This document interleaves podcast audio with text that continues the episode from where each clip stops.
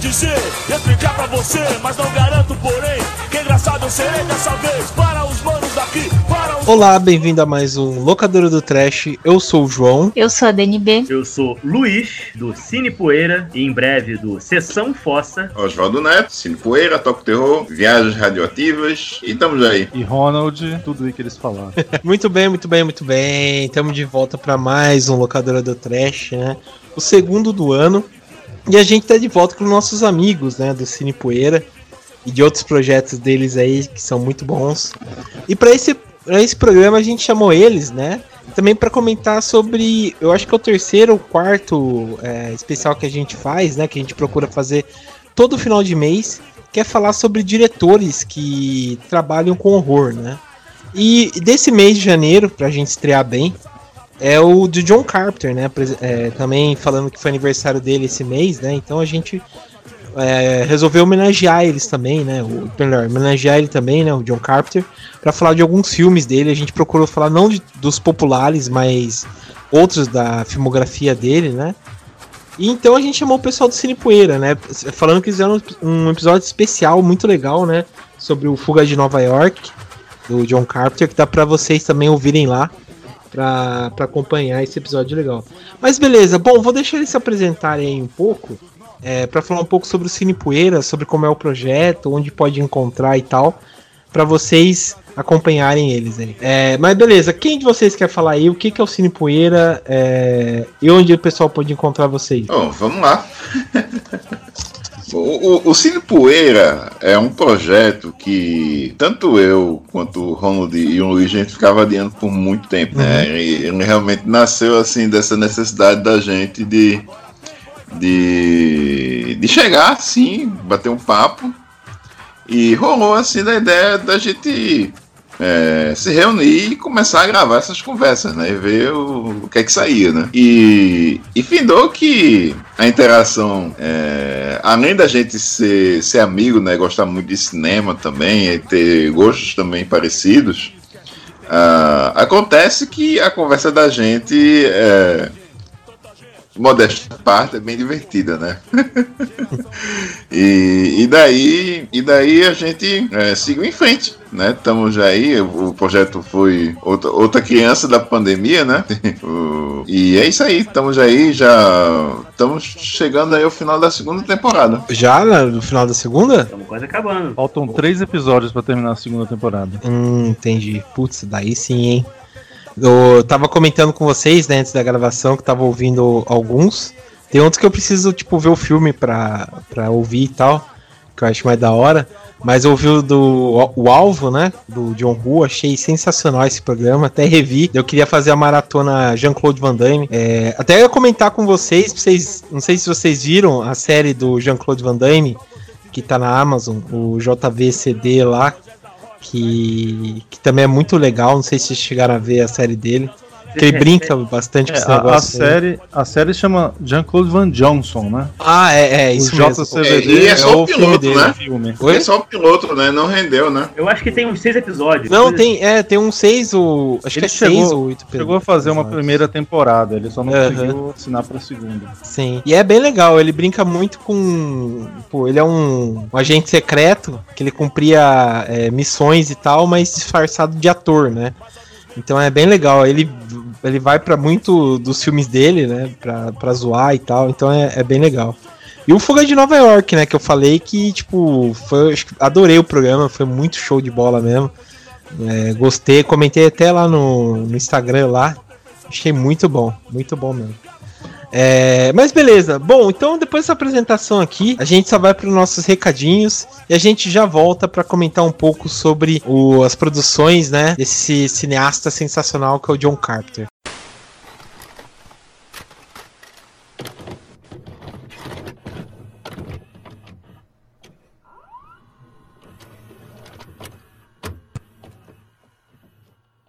Bom, estamos na parte aqui dos recados do locadora do Trash. Dessa vez eu tô sozinho. Vou passar alguns recados que vocês já conhecem, mas é sempre bom relembrar, né? O seguinte, as nossas redes sociais. A gente está tanto no Facebook quanto no Instagram, no Twitter, através do arroba que é o Terrormania666, né? Então lá vocês acompanham todas as novidades que a gente posta, né? Informações, podcasts, resenhas. Tá tudo através de lá, né? E o seguinte, você que curte o locadora do Trash, vocês podem ouvir a gente tanto no Spotify, iTunes, Deezer, Google Podcast, é, até o Castbox, né, que é uma rede grande de podcasts, vocês podem acompanhar a gente por lá. Também, pessoal, falar para vocês entrarem na nossa loja, né? Comprar as camisetas do Terror Mania. Vocês encontram todas as informações através do post, né? Que a gente coloca aqui no site. É, também lembrando o seguinte: você que gosta do, da trilha sonora que a gente coloca, né? É, de fundo no podcast e tal, eu disponibilizei através do Spotify as trilhas sonoras que a gente grava, né? Então vocês entram lá, ouçam, ouvem as trilhas, né? Que a gente coloca de cada episódio e curte lá também. E sem falar, pessoal, que é o seguinte: a gente já vem reforçando um tempo, né, que a gente agora tá com Filmon, né? O Terror Mania tem um filmou próprio que a gente sempre também adiciona os filmes que a gente comenta em cada gravação, né? Então lá vocês entram no filmou que também tem o, o, a lista, né, que a gente faz do episódio e tal, coloca os filmes. Então vocês clicam através também do post desse episódio no site do Terror Mania e lá vocês acompanham os filmes que a gente fala, né, em cada episódio. Lembrando para vocês entrarem no nosso site que é o www.terrormania.com.br, que é o novo site do Terror Mania. Lá vocês vão acompanhar os outros podcasts podcasts que a gente já gravou, as resenhas que a gente está adicionando aos poucos, é, informações também que a gente sempre coloca e tal. Então vocês acompanham através do nosso site, né? E também, você que quer entrar em contato com a gente, né, para divulgar alguma informação de algum conteúdo que você faz relacionado ao terror, é, pedir para ajudar a página, site por aí, é, manda e-mail pra gente que é o contato@terrormania.com.br, né? Por quê? Eu sempre estou reforçando que fica um, um pouco mais profissional e também fica fica mais fácil a gente conversar com vocês, né? Querem fazer um contato e tal. É que às vezes manda através do Instagram, o Facebook e fica perdido né, na caixa de mensagens lá. Então no, no e-mail fica bem mais fácil, né? E também só para terminar que é o seguinte, os podcasts agora estão saindo aos sábados, né? Então sempre ao meio sempre antes do meio dia a gente está procurando postar os podcasts para vocês ouvirem, né? E lembrando para vocês compartilhar o podcast sempre com algum amigo, com o pai, com a mãe, com o tio, tio, vó, mandem a palavra do podcast aí pro para quem vocês conhecem, né? Porque assim ajuda a gente também. Então é isso, pessoal. Fiquem aí com o episódio dessa semana.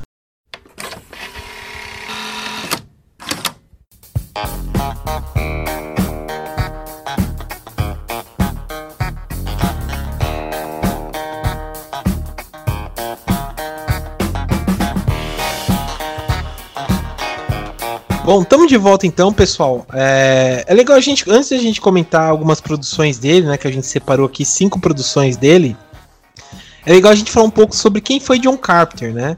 Ele nasceu em Nova York mesmo, né? É, ele nasceu em 16 de janeiro de 48. O nome dele completo é John Howard Carpenter, né? Ele é, assim, ele é muito conhecido por se envolver bastante nos filmes dele, né? É, eu acho que isso é muito marca de diretores bastante autorais, né? Que é o caso, por exemplo, do David Lynch também, que chegou ao absurdo de produzir os próprios móveis, né? Que vão usar no cenário e tal. E o Carpenter é um cara que dirige, escreve, produz, compõe as próprias trilhas dele, né? Que é uma coisa sensacional. E é um cara muito controlador, né? No que ele, que ele quer fazer, a ideia que ele quer passar.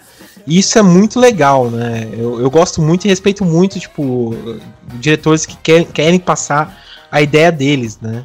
É, é, legal dizer que o Carpenter começou desde a infância assistindo filmes de western, né? Ele foi muito influenciado por filmes do Howard Hawks, do John Ford, outras produções também dos anos 50, né? É, um, acho que um que falam bastante dele, que ele gosta bastante, que é o Planeta Proibido, de 56, que é um filme muito legal, que tem aquele robô que, que, que é bem estranho, mas virou capa do filme. É, se eu não me engano, até estava um tempo atrás, acho que bastante tempo atrás na Netflix também, esse, esse filme. E o Monstro do Ártico, né, de 51, que influenciou ele a fazer o, o Enigma de Outro Mundo, né, em 82, é, por conta dessa produção, né. É, tirando depois disso, né, Ele também foi um do. Eu tava até lendo é, essa curiosidade, que ele é um dos diretores que realmente tem uma graduação em cinema, né? Estudou na, na Califórnia. Ele faz parte, acho que da primeira ou segunda geração daquela. Daquela, da nova Hollywood, né? Que começou, acho que o Scorsese, o Spielberg, o George Lucas e tal. Se eu não me engano, acho que ele é a segunda ou primeira geração também dessa galera que realmente estudou cinema, né? Não pegou uma câmera e foi lá fazer, ele realmente estudou cinema. É, nisso ele aprendeu bastante coisa, vamos dizer, teóricas e tal, que a gente vai ver nos filmes dele. É, o pai dele, que é legal dizer, também era um compositor, era músico, então acho que ele tem bastante influência por conta disso, né? E, e também é legal dizer que ele, é, para quem se gosta de música, né? Ele tem dois álbuns, que é o Lost Themes, né? Que acho que é o, o volume 1 que saiu em 2015 e o outro que saiu acho que em 2019, alguma coisa assim. Que é, dá para procurar, você um fácil e tal. E, e, é muito legal, eu gosto bastante da, é, do, das músicas dele, né? Se lembra muito aqueles tecladinho Cássio dos anos 80, então é, é show de bola. É, mas beleza, bom, eu tô aqui com o pessoal, então vou perguntar para vocês aí. Qual foi a primeira vez assim que vocês assistiram um filme de John Carpenter aí? O que, que vocês é, gostaram e acharam? Vou começar aí com o Ronald. Ronald, é, que, qual foi o primeiro filme de John Carpenter que você assistiu? Antes de responder, eu, eu queria deixar registrado: John Carpenter é um dos meus diretores favoritos. Está entre os cinco, está entre os deuses do cinema ao lado de Sérgio Leone, John Ford, é, Howard Hawks, Hal Walsh, Samuel Fuller, etc. Uhum.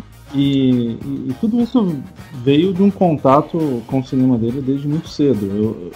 Eu, eu, eu até no programa que a gente gravou do Fuga de Nova York, eu, eu, eu, disse que talvez teria sido o próprio Fuga de Nova York o filme que eu, que eu tive o primeiro contato com ele. Mas depois, até chegando no final, eu lembrei que muito provavelmente foi Os Aventureiros do Bairro Proibido. E é, é, foi uma sensação muito estranha, porque Primeiro que os filmes do Carpenter causam sensações estranhas. Eles não são filmes muito convencionais eh, eh, dentro dos gêneros que ele trabalha. É uma herança, ele vem de uma herança dos gêneros muito clássicos do cinema americano, né? Western, uhum.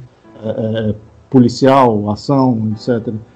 E, e, Os Aventureiros do Bairro Proibido não é um filme de ação no sentido do que eu assistia habitualmente. Eu, eu assistia Van Damme, Stallone, etc e, e, veio esse diretor com essa narrativa mais lenta, uma coisa mais imersiva, um tipo de ação que eu não estava muito preparado, mas ao mesmo tempo foi fascinante. É coisa, foi um cinema que me fascinou muito desde cedo. E à medida que eu fui assistindo, tendo mais contato com o cinema dele, eu, eu fui aprendendo a gostar mais e reconhecendo a grandeza do cinema dele, é, uhum. tanto no âmbito político quanto no âmbito cinematográfico. Porque o, o, cinema dele é muito puro, né? As, as imagens dele são muito é, é puras para o cinema. E, e o, o, lado político reforçou ainda mais a, a, grandeza do cinema dele. Sim, não, é isso. Isso é verdade. Acho que uma coisa que precisa ser dito, acho que a gente vai comentar ao longo do, do programa, é a visão política que ele tem, né? Bem certa, é, sempre crítica, né? Do, do sistema americano, né? Seja sistema capitalista, é, tema que ele trata, por exemplo, o cidadão, né? Até a alienação e tal. Então é bem legal o jeito que ele trata isso. Né? É, o Mas... cinema dele é muito marcado por uma revolução dos marginais, né?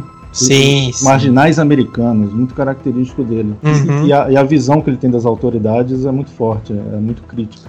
Sim, sim. Exatamente. Eu, eu ia dizer que ele realmente faz um cinema que é contra o autoritarismo e a opressão, né? Uhum. É bem isso, bem isso. Ele coloca as figuras de poder realmente como os babacas, né? Da, da, da, da história, né? É, é, interessante. Mas beleza, já que você falou, Oswaldo, qual que é o seu? Qual foi o seu primeiro filme que você assistiu do, do Carpenter? Nossa, eu, eu não tô lembrando nem se eu falei isso no episódio do Poeira.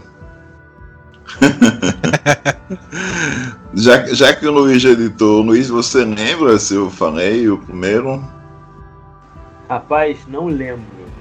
Eu não lembro. Eu acho que você não falou o primeiro, você só falou a primeira vez que você viu o Fuga de Nova York mesmo. Ah, é. Eu acredito realmente que também tenha sido os aventureiros do, do bairro proibido, numa sessão da tarde dessa aí da, da vida. E que filme estranho para se passar na sessão da tarde, minha gente. É.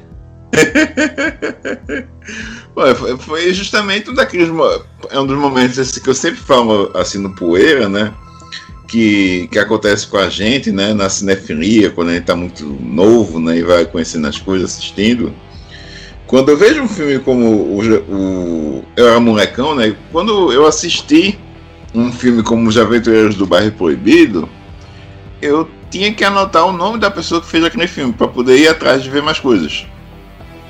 E o, o Carpenter foi um, um desses caras.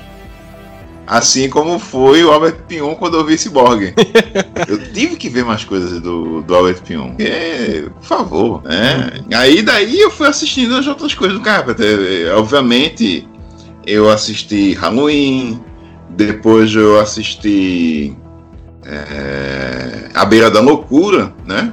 Uhum. Filmaço. Memórias de um homem, de um homem invisível. Pois é, esse também eu vi depois. Esse eu vi antes de muitos. an- Esse, o Memória do Homem Invisível, eu cheguei a assistir antes mesmo do. Do Enigma do Outro Mundo. Enigma do Outro Mundo não foi um filme que eu assisti moleque, não. Foi um filme que eu assisti bem depois.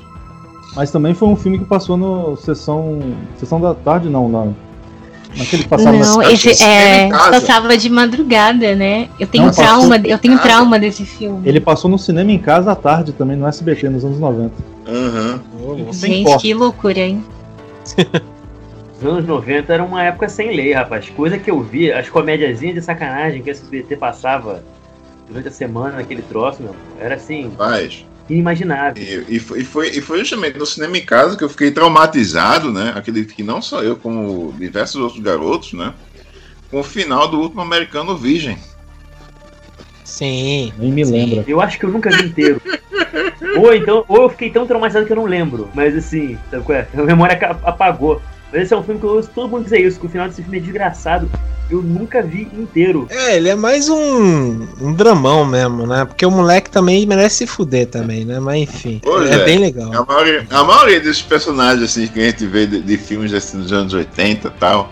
Nossa, o- o- os, os protagonistas que eles querem vender como os garotos legais é tudo um bando de otário, velho. Sim, sim, sim. Isso é um problema muito sério mesmo, né, cara? Quando a gente vai, enve- vai- envelhece um pouco, vê um filme de caraca, meu irmão. Os anos 80 é um período, inclusive, repleto. Eu admito que eu tenho problema em vários filmes do John Hughes, por exemplo. Que eu fico vendo aquela babação de ovo, o cara que pegou uma geração e que retratou uma época, o grande cara que revolucionou. Aí eu vou ver, sei lá, Garota de Rosa Choque, e eu fico, meu irmão, vai tomar no cu, brother. Sabe qual é? Me racista, coisas pra caralho, só tem filha da puta, sabe? Mais maneira aqui, estuprou a menina Uhum. bêbada. Porra, pelo amor de Deus. Sabe qual é? É tipo um filme da Bel Ferrara, só que com uma left track no fundo, não pode essa porra? Puta, um filme do, da sessão, já que entrou nisso daí, um filme da sessão da tarde que me, que me traumatizou é um que, que eu não entendi nada. Que é com o Charlie Sheen, que é a aparição de 1986. Esse filme me apavorava. Eu não cheguei a ver inteiro por causa disso, porque esse filme me apavorava quando era criança. E Mas me eu- apavorava menos pelo, menos pelo assassino e mais por um maluco cabeludo, esquisito, da gangue dos malvados. Sim, um óculos assim quadrado. Eu era Pô. muito novinho, a aparência dele e, a- e aquela narração do narrador SBT, a aparição, eu ficava, meu irmão, que não passava vendo. É o irmão do. do Ron Howard, né? Que ele faz lá. Mas eu não entendia nada do final do filme. Não sabia se o cara tava vivo, se ele tava morto, o que que era, sabe? Então.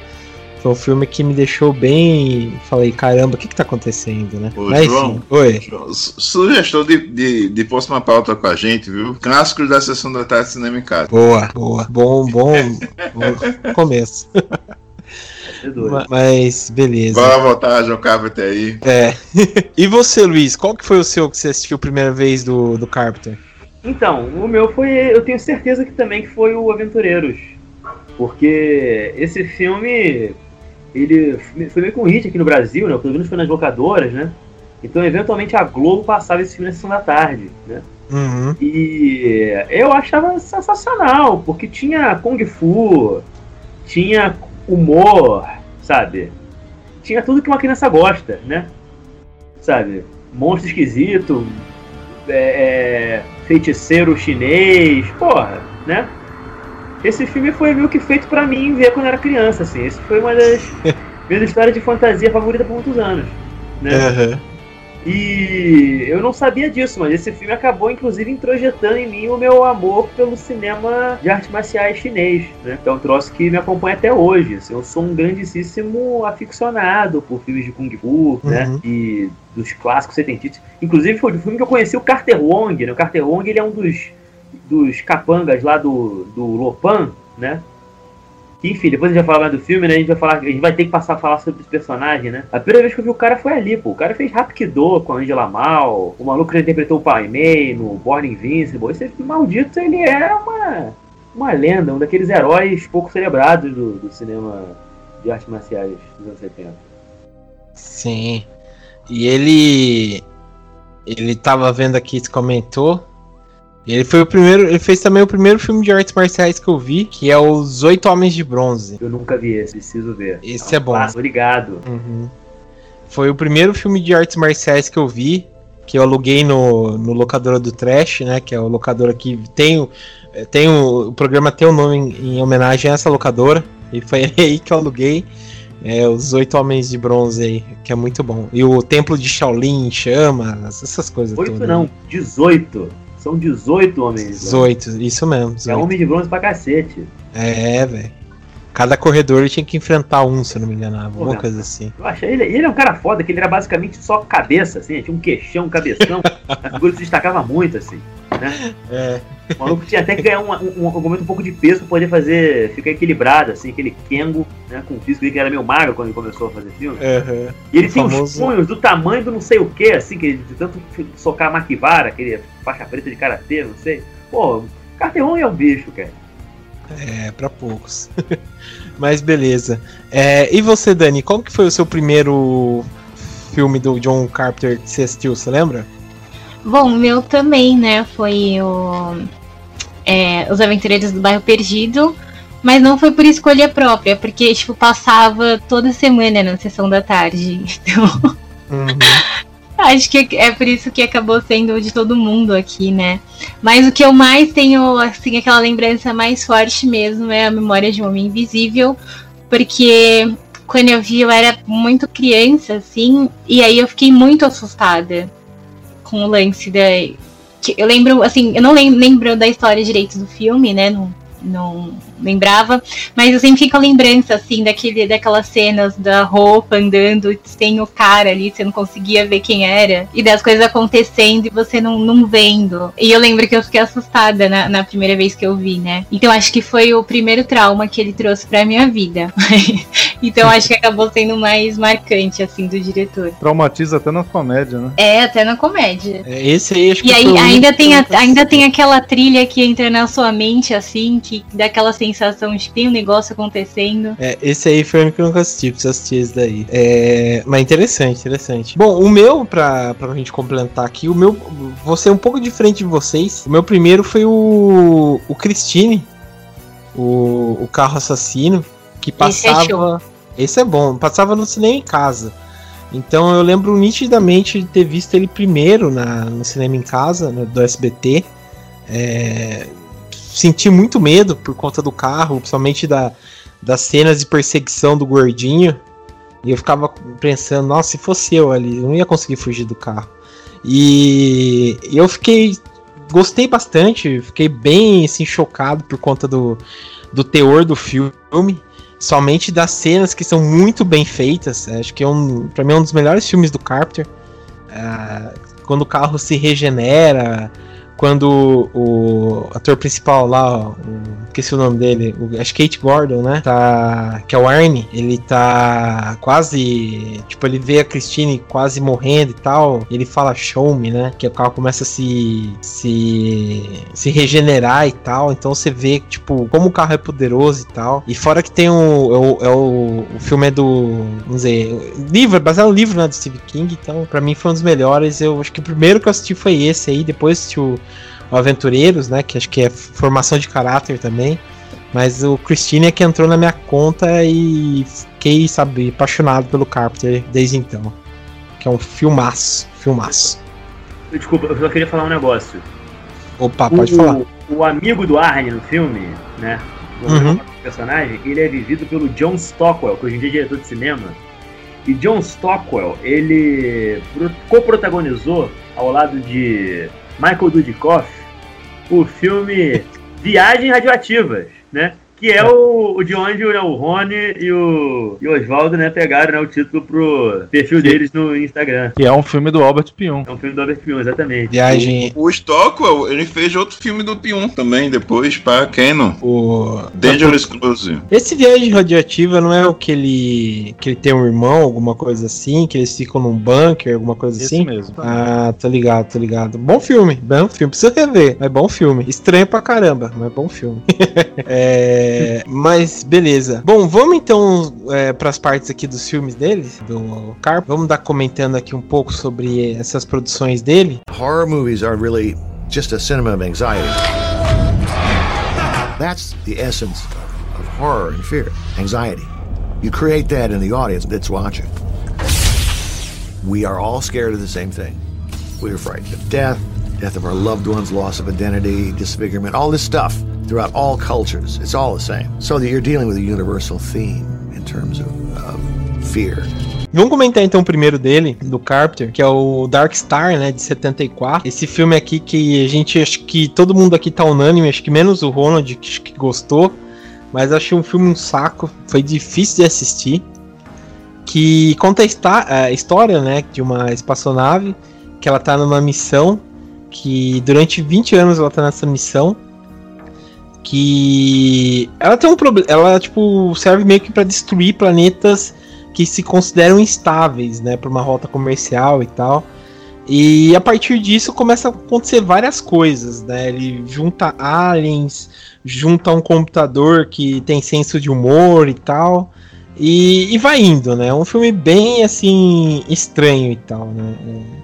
Você percebe que ele tem bastante influência de várias produções, né? De sci-fi e tal. É, vou comentar aí perguntando aí pra galera aí, o que, que vocês acharam desse filme aí? O que, que vocês, vocês gostaram? O que, que vocês acharam? Eu não consegui nem terminar de assistir.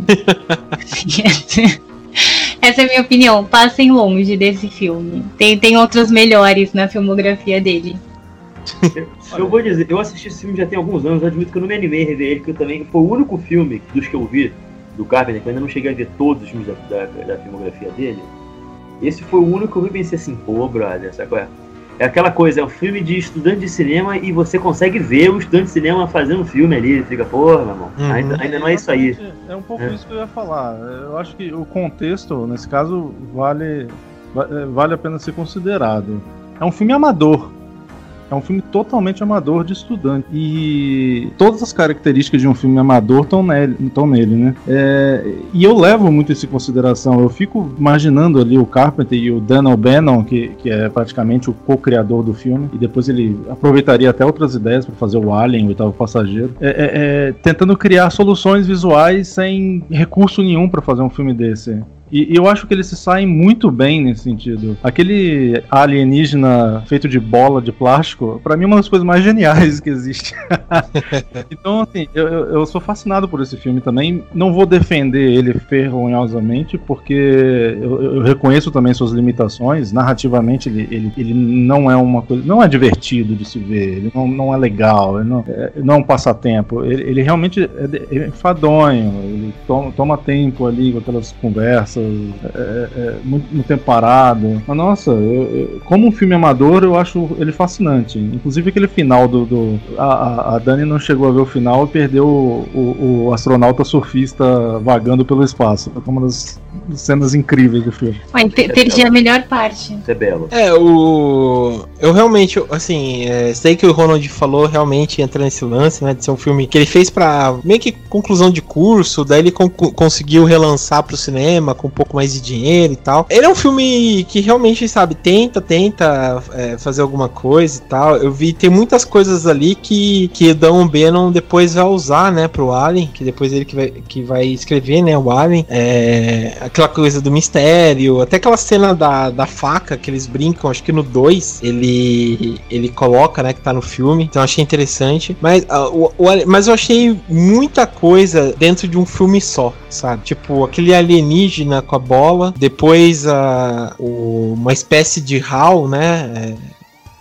que, que eles vão pegar como inspiração do, do 2001. Então ele, ele pega o computador, depois o computador tem a bomba e tal. Então é, é eu achei assim, muita coisa para um filme só e realmente é muito parado. Então acho que é muita informação para pouca coisa, sabe? É, eu gostei muito do final. Eu gostei do final, aquele meio, meio final poético dele lá. O outro morrendo e tal. Dele falar, ah, vou junto com os meteoros, eu vou vagar para sempre, não sei o que. Achei, achei poético aquilo lá. E o final do cara surfando achei incrível, sabe? Mas é um então, filme que essa, sofre, né? Pelo ritmo. Essa coisa de. que se fala assim, não, é muita coisa assim num filme só, coisa tal. Isso é uma característica de muito primeiro filme. É. Porque, porque geralmente o pessoal, o pessoal faz isso porque não sabe se vai fazer outro filme depois. É, se ficar fazendo isso muito, aí sim que não vai fazer outro filme. Né? Mas, mas o, é... o, o, desculpa sair da segunda aqui, mas Oswaldo, então o que, o que você explica Future Hunters então? É, Future Hunters não é o primeiro filme do Ciro Santiago. Eu, eu sei, e tem todos os filmes ali dentro. tem todos os filmes que já foram feitos estão naquele, naquela maravilha. Maravilha mesmo, digo sem ironia. E aí? Onde é que tá seu Deus agora? Pois é. Não, mas Círio Santiago é que é um deus. Nossa. É verdade. Mas o Círio Santiago também não é o Carpenter, né? Não, é um outro homem. Ele é literalmente outra pessoa. Aliás, um, um, detalhe da biografia do Carpenter, que eu acho que não falou, é que o Carpenter, a essa altura do, do Darkstar, ele já tinha ganhado um Oscar. Você sabia disso? Não. Ele, ele escreveu um curta-metragem chamado The Res Resurrection of Bronco, Bronco, Broncho Billy, que ganhou o Oscar de melhor curta-metragem em 1970. Nossa, cara, eu não sabia. Não dirigiu, é, era estudante mas ele escreveu. E, e, ganhou daí. O filme ganhou o Oscar de melhor curta-metragem. Puta, que da hora. Mas isso também não ajuda em nada o Darkstar, né? Só foi só uma informação que eu lembrei aqui agora. se você, você for pegar um filme do Winowski, que eu, que eu citei no, no programa do Tentação, o Lost Empire, é outra coisa, sim. Tem tudo misturado naquele filme. É uma Caralho, beleza. A gente tá falando de outra coisa, João. Tô dizendo agora aqui, brother. Já mudamos um assunto aqui, a gente acabou de descobrir que o lugar é um Oscar. Você tá falando de, de porra, de fazer 15 filmes ao mesmo tempo. Luiz tá bravo. Eu tô sem fumar, gente, me desculpa. Ô Luiz, aqui não se poeira não, viu? Tem razão. Desculpa, tô. Fumar. perdão. Ai, ai. Mas enfim, é, é um. É um bom filme. Melhor dizendo, não é um filme tão bom, né? Mas eu, eu entendo o que ele quis fazer naquela produção mas ao mesmo tempo ele sofre bastante por conta do ritmo. Né? Mas beleza. É... Bom, vamos passar então pro próximo. Horror movies are really just a cinema of anxiety. That's the essence of horror and fear, anxiety. You create that in the audience that's watching. We are all scared of the same thing. We are frightened of death, death of our loved ones, loss of identity, disfigurement, all this stuff throughout all cultures. It's all the same. So that you're dealing with a universal theme in terms of, of fear. É, esse sim eu gostei bastante. É, acho que vocês até comentaram quando vocês fizeram o episódio do. do. do Fuga de Nova York, lá no Cine Poeira, né? Do Assalto à 13 DP. Eu nunca tinha assistido, eu só tinha visto a refilmagem que saiu em 2005. E, e depois, quando eu peguei para assistir esse aqui, né, por conta do, do podcast, e você vê, é, tipo, a, a, a, pureza técnica, né, do Carpenter, tipo, de 74 para 76, como ele muda bastante o desenvolvimento do filme, o ritmo do filme, vira uma outra produção, né? E eu achei isso muito incrível, muito incrível mesmo, sabe? Ele parece, tipo, para ser o segundo filme dele, parece um diretor muito mais experiente, né? Muito mais, sei lá, desenvolvido e tal.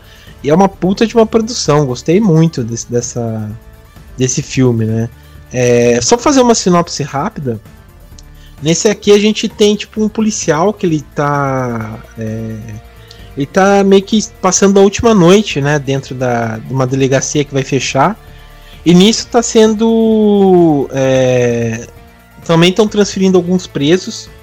Então, posso dizer que tem duas histórias paralelas dentro. E nisso envolve uma outra gangue também, que acontece certas coisas e essa gangue começa a perseguir um cara e dentro de, disso eles vêm dentro dessa delegacia, né? Então começa toda uma trama para os caras se tentarem, é, vamos dizer, se proteger até chegar a os, os reforços, né? Pra eles poderem sobreviver. E é um filme muito, muito bom mesmo. É, vocês já chegaram, acho que todo todo mundo que chegou a assistir, esse é o Assalto à 13 terceira. E aí, o que, que vocês acharam dessa produção? Olha, eu gostei. Opa.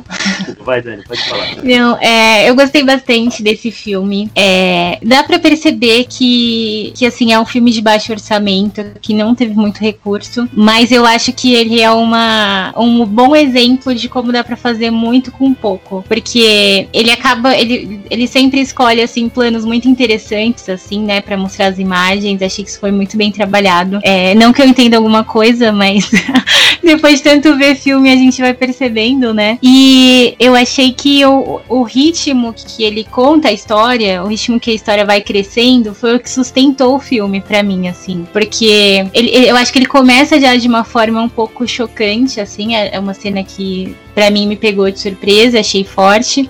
E a tensão vai crescendo muito durante o filme. Assim. Então você fica ali muito preso, é, pensando no que vai acontecer. Você sente aquela aflição do pessoal que tá preso ali dentro da delegacia. Você não sabe de onde vão vir o, o, os inimigos, né? O que, que vai acontecer, se vai sair alguém vivo dali daquela situação. E eu acho que eles soube trabalhar muito bem a tensão, né? E a trilha sonora, como sempre, que acho que é o grande destaque dele sempre, acaba aumentando mais ainda esse clima tenso, né, que me traz. Eu achei ele muito bacana, é um filme de suspense, assim, muito bom.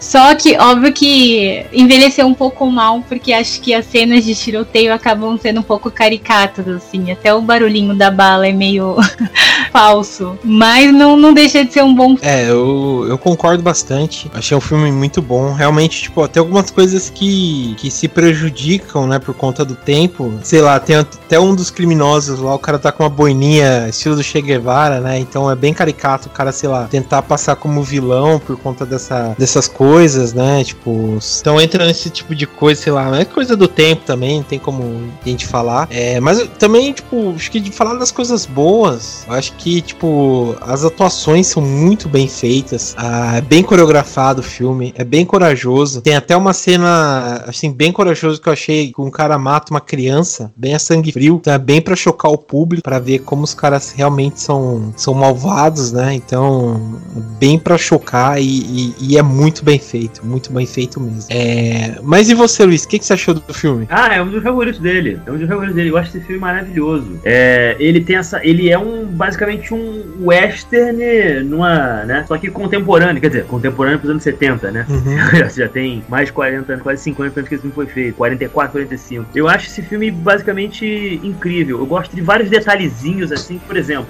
Bom, a gente é, sabe que o, o Carpenter, não sei se a gente sabe, mas se você não sabe, agora vou ouvinte, você não sabe, agora você vai saber. O John Carpenter ele é um grande fã, por exemplo, do Hitchcock. E ele, foi, ele tem uma cena que eu acho maravilhosa, que é aquele personagem lá do policial, né, do Ethan Bishop, o Walt Stoker interpreta, ele tá comentando lá que no dia que o pai dele, pra fazer um castigo pra ele assim, né, enviou ele pra delegacia de polícia quando ele tinha, sei lá, 6 anos de idade, né, uhum. é, com, uma not com um recadinho e tal, né, e que ele ficou morrendo de medo da polícia, mas isso acabou de alguma forma fazendo ele virar policial, né. Isso foi inspirado numa história que o próprio Hitchcock contou na entrevista dele que ele fez pro Truffaut, né? Que virou aquele livro, aquele livro clássico, né? De entrevistas. Sim, sim. Isso aconteceu com ele. Quando ele era mulher, que fez alguma malcriação, uma coisa assim. Não sei se foi o pai ou a mãe dele, acho que foi o pai dele, levou ele pra delegacia, né? Pra sim. dar um susto nele, pra ele ficar pianinho pra não fazer uma malcriação. E ele, desde então, ele pegou um medo terrível de policiais. E isso teria talvez instigado no Hitchcock o, essa questão do, do medo de ser prego, pego por aquilo que você não fez, sabe? E, Sim. Enfim, eu acho maneiro, acho maravilhosa essa referência que ele faz ao Hitchcock. Que é um filme que, de alguma forma, né, sob certos aspectos, assim, eu acho que esteticamente remete de alguma maneira o Hitchcock, embora seja um outro animal. Eu acho que aqui o John Carpenter já era John Carpenter, né? Sabe, coisas que tem aqui. Você tem, por exemplo, a gang, os bandidos que você comentou, né? Uma coisa que eu acho fabulosa é que o, você já consegue perceber que tem alguma coisa do, desse John Carpenter, desse, desse cara é, politizado, né? Que ele né, sempre é. Porque, por exemplo, um dos protagonistas é negro, né? Que é o caso do policial, né? E o bandido, né? Que, tá, que é o, acaba sendo meio que o segundo protagonista do filme, né? Ele é branco, né? E a gangue, lá, os bandidos que vão atacar a delegacia, são meio que quatro líderes, líderes e um é branco, um é negro, um é latino e outro é asiático, se não me engano, né? Agora não me recordo. Tipo, ele não fez uma gangue de negros, uma gangue de latinos, né? Ele fez uma gangue multicultural atacando a delegacia. Eu achei isso formidável, assim. É um comercial é, da Benetton. Exatamente. E, assim, é, a própria maneira como isso vai se desenrolando, da, da relação dos caras tendo que depender dos presos para poder ter uma chance de, de sobreviver aquela noite, né? aquele bandido que a gente não sabe que raiz ele fez, né? A gente só uhum. sabe que ele tá condenado à morte. Foi inspirado, diga passagem, no Gaita do Sérgio Leone, já li isso em algum lugar. É, e se você faz uma referência a Sérgio Leone, especialmente ao Charlie Bronson nesse filme, eu automaticamente sou seu melhor amigo.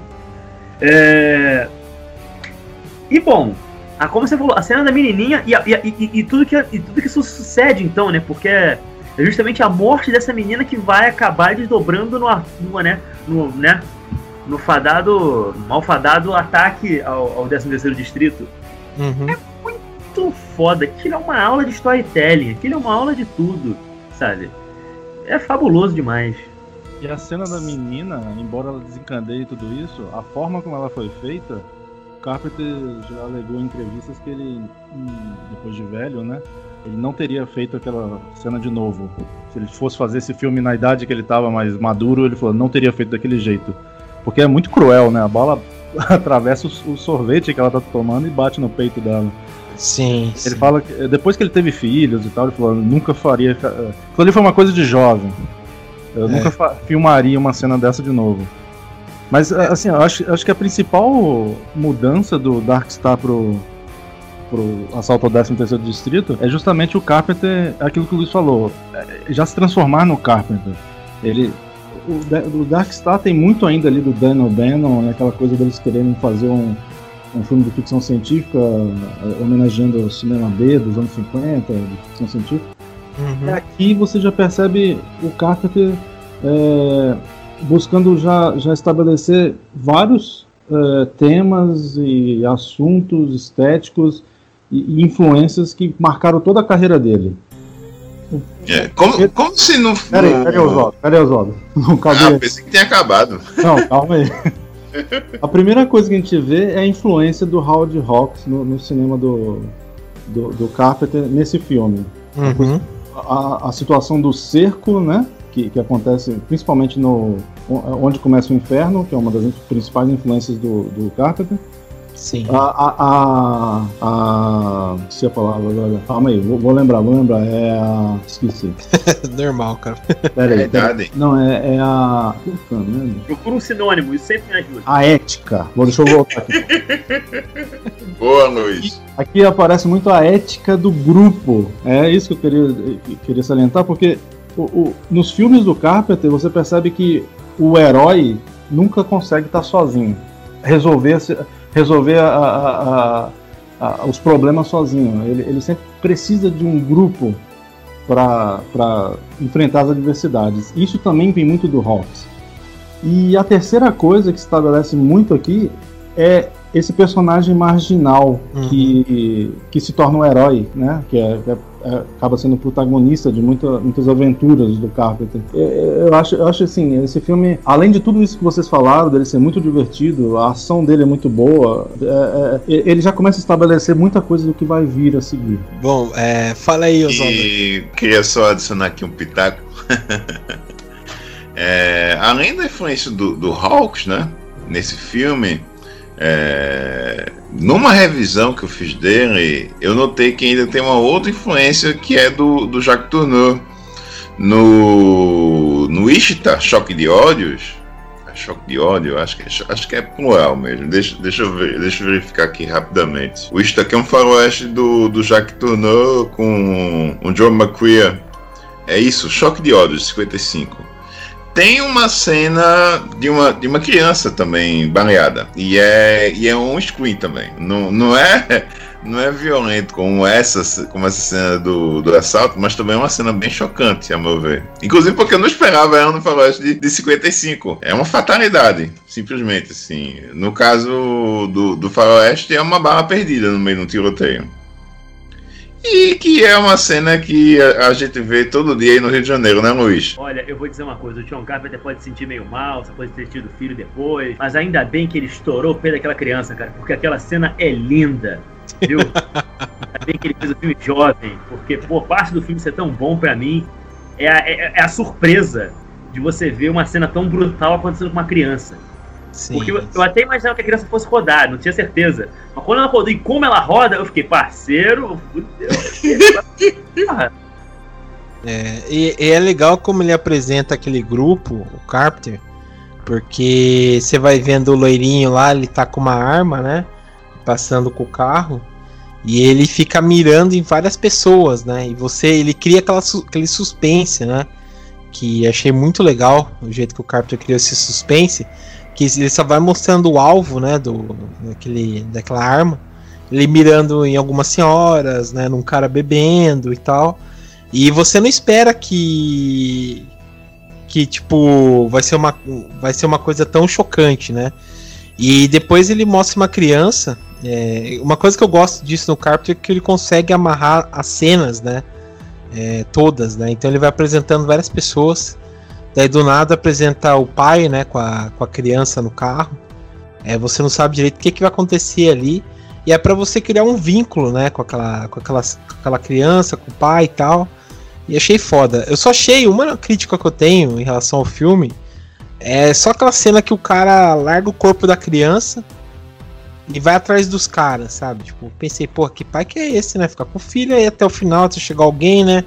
Daí do nada o cara larga, pega uma arma debaixo da, do, do caminhão do sorveteiro e vai caçar os caras, sabe? Achei muito, muito assim, né? Mas tirando isso, achei puta de um filmaço, puta de um filmaço. Eu defendo todas as escolhas estéticas que ele tomou nesse filme. Inclusive, esse, esse loiro, né, esse líder de gangue aí, é o Funk Doubleday.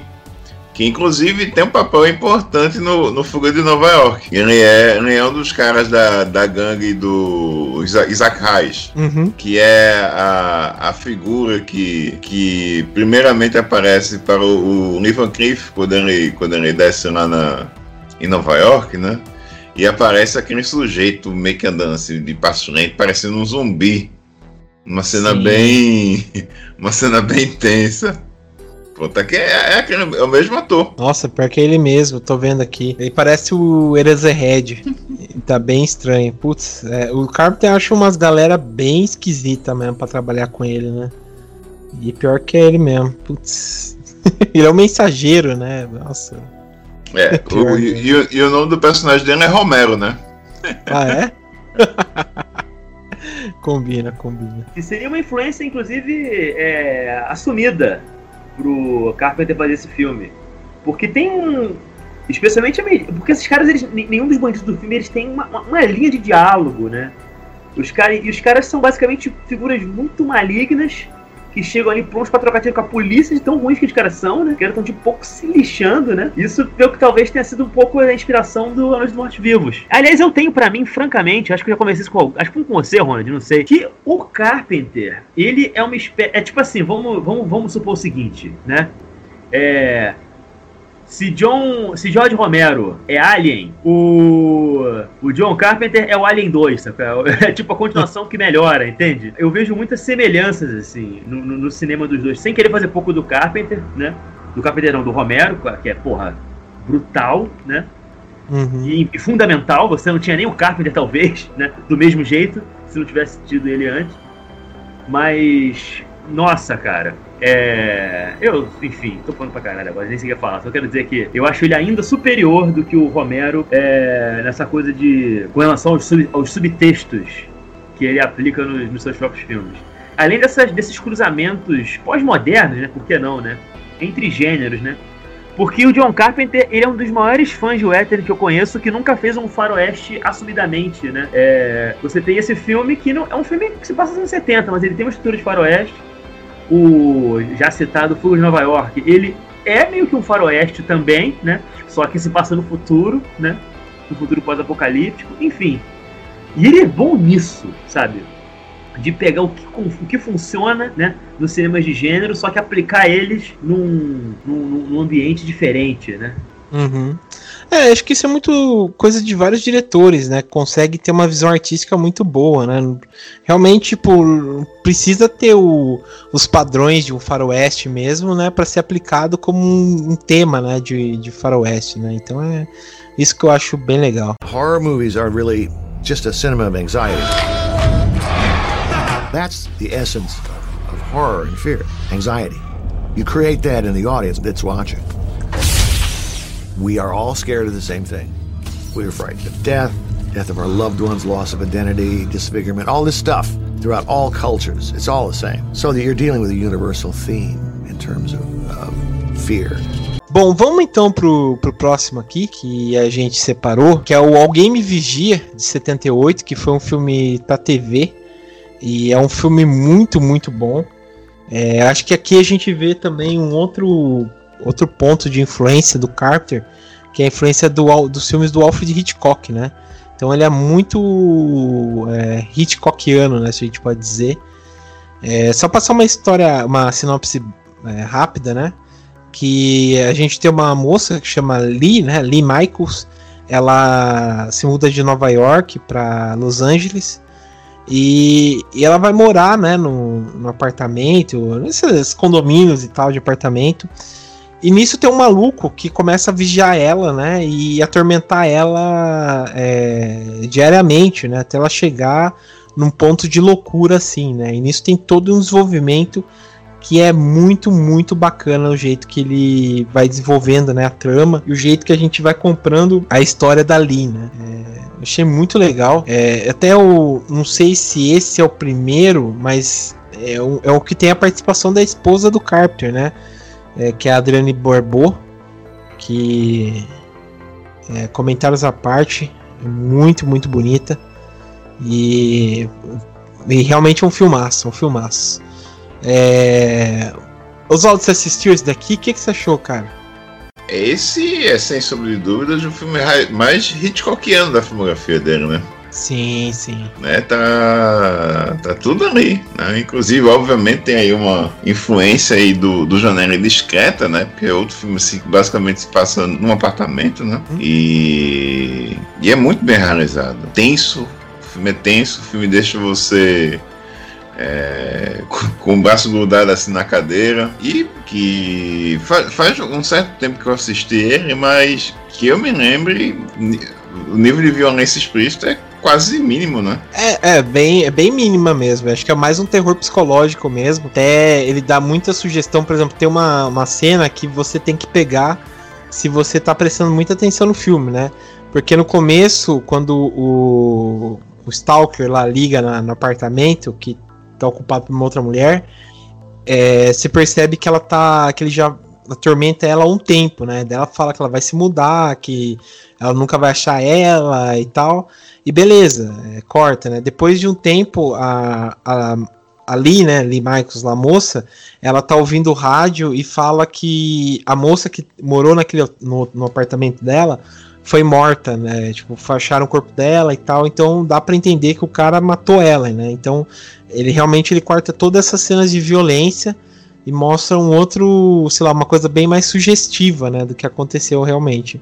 Eu acho que combina melhor isso se ele colocasse um é uma coisa bem mais explícita, né? Não sei. Eu achei, eu gostei desse filme por conta disso, né?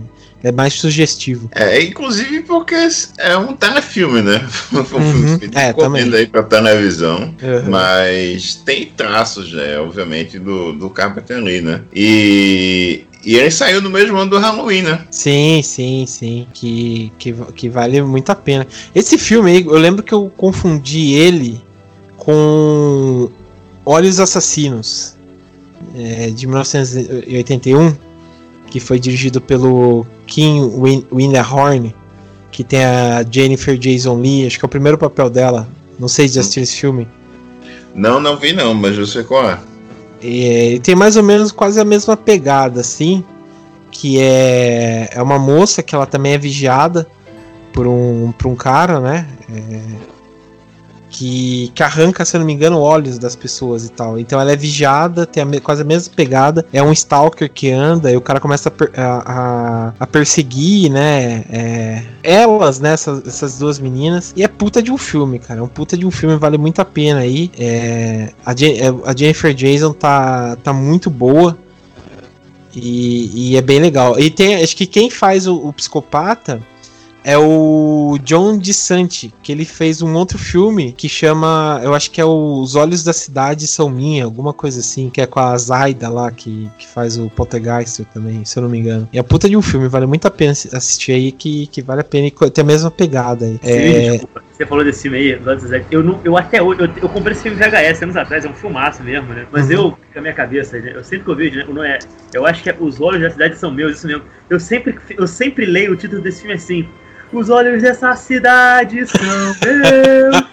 eu não consigo não lembrar da Daniela Mercury todas as vezes que eu leio essa porra desse título. Cara, eu acho que eu acho que a pessoa que fez o título desse filme brasileiro pensou na música. Só pode. é, É porque pode o ser. título nacional não tem nada a ver com isso. Ou o título original não tem nada a ver com isso. Tem Não. nada a ver com isso. Mas é um filme aralhaço, de fato. É, Sim, Bigas Luna. Liga as Diga mãos. Luna, isso mesmo. Diretor espanhol, né? o ca- O catalão, enfim. É, mas- eu, tive, eu, tive, eu, tive, eu tive a oportunidade de, de fazer uma sessão desse filme no cinema, cara. do qual? Do, dos Olhos O- da Cidade? Isso, exatamente. Uhum. É, putz, esse filme é bom, cara. Esse filme é muito bom. Cara, e no cinema, pô? Ah, deve ser bem melhor, né? É lá que tem aquela cena lá do da seringa, né? No- então você fica muito mais, sei lá, é, com medo, né? Não, e, e porque o filme brinca com isso, né? Uhum. Da, da metalinguagem, né? Sim, sim. Da, de que aquele. De que o filme que a gente tá, tá vendo é o filme que o pessoal do cinema também tá assistindo, né? Uhum. E nisso tá a, a merda também acontecendo no cinema, né? Sim, sim. Você fica com mais medo ainda. É. E eu, eu, eu repeti um pouco isso quando, através de uma mostra que eu fiz, eu também exibi Demons no mesmo cinema. Pra galera ficar com medo mesmo. Foi muito bom, foi muito bom. É, mas beleza. É, Dani, e você assistiu? O que, que você achou? Gente, eu achei esse filme muito chique. É... eu estava me sentindo chique pra assistir esse filme. É... é um comentário muito nada a ver, mas eu achei diferente, porque eu acho que eu nunca tinha visto um filme de suspense, terror com esse visual. Porque é tipo, é tudo muito claro, é tudo muito bege, muito branco. É, eu não sei se tem algum. se tinha algum propósito essa escolha das cores, mas eu achei muito diferente. Foi uma coisa que me chamou muita atenção. É, e é um tipo de terror que eu gosto muito, assim, que é um terror muito psicológico, né? Como os meninos comentaram, não tem. Tipo, você não vê uma cena de violência explícita ali, você não vê nada. Fica tudo aquele suspense do que pode acontecer ou do que poderia ter acontecido. E você vê ali a personagem meio naquela situação que ela não. Ela mesma também não tem direito como explicar, né? Tem um momento até que ela fala assim: ah, como é que eu vou na delegacia e falar que o cara tá me, é, me elogiando, me dando uma viagem de presente, me dando flores, etc. É, tipo, ele, ele. Ele faz tudo parecer de um jeito que é, que é uma como se fosse uma loucura da cabeça dela, né? Como se ela estivesse até inventando, as pessoas começam a ficar desacreditadas dela ali. Uhum. E, e, tipo, é interessante ver também, de novo, como é que ele constrói essa narrativa, assim, e, e faz a gente suspeitar também do que, que tá acontecendo. É, em certos momentos eu fiquei pensando se ela não tinha alguma participação nisso, em outros eu suspeitei de pessoas erradas. É, é, tem esse joguinho, assim, psicológico que eu acho muito divertido. E acho que nesse filme é muito bem feito também. É um filme que ele é simples, de novo. É, como vocês falaram, né? Se passa praticamente em, em poucos cenários, assim, a maior parte é no apartamento dela. Que o apartamento acaba sendo um personagem também, né?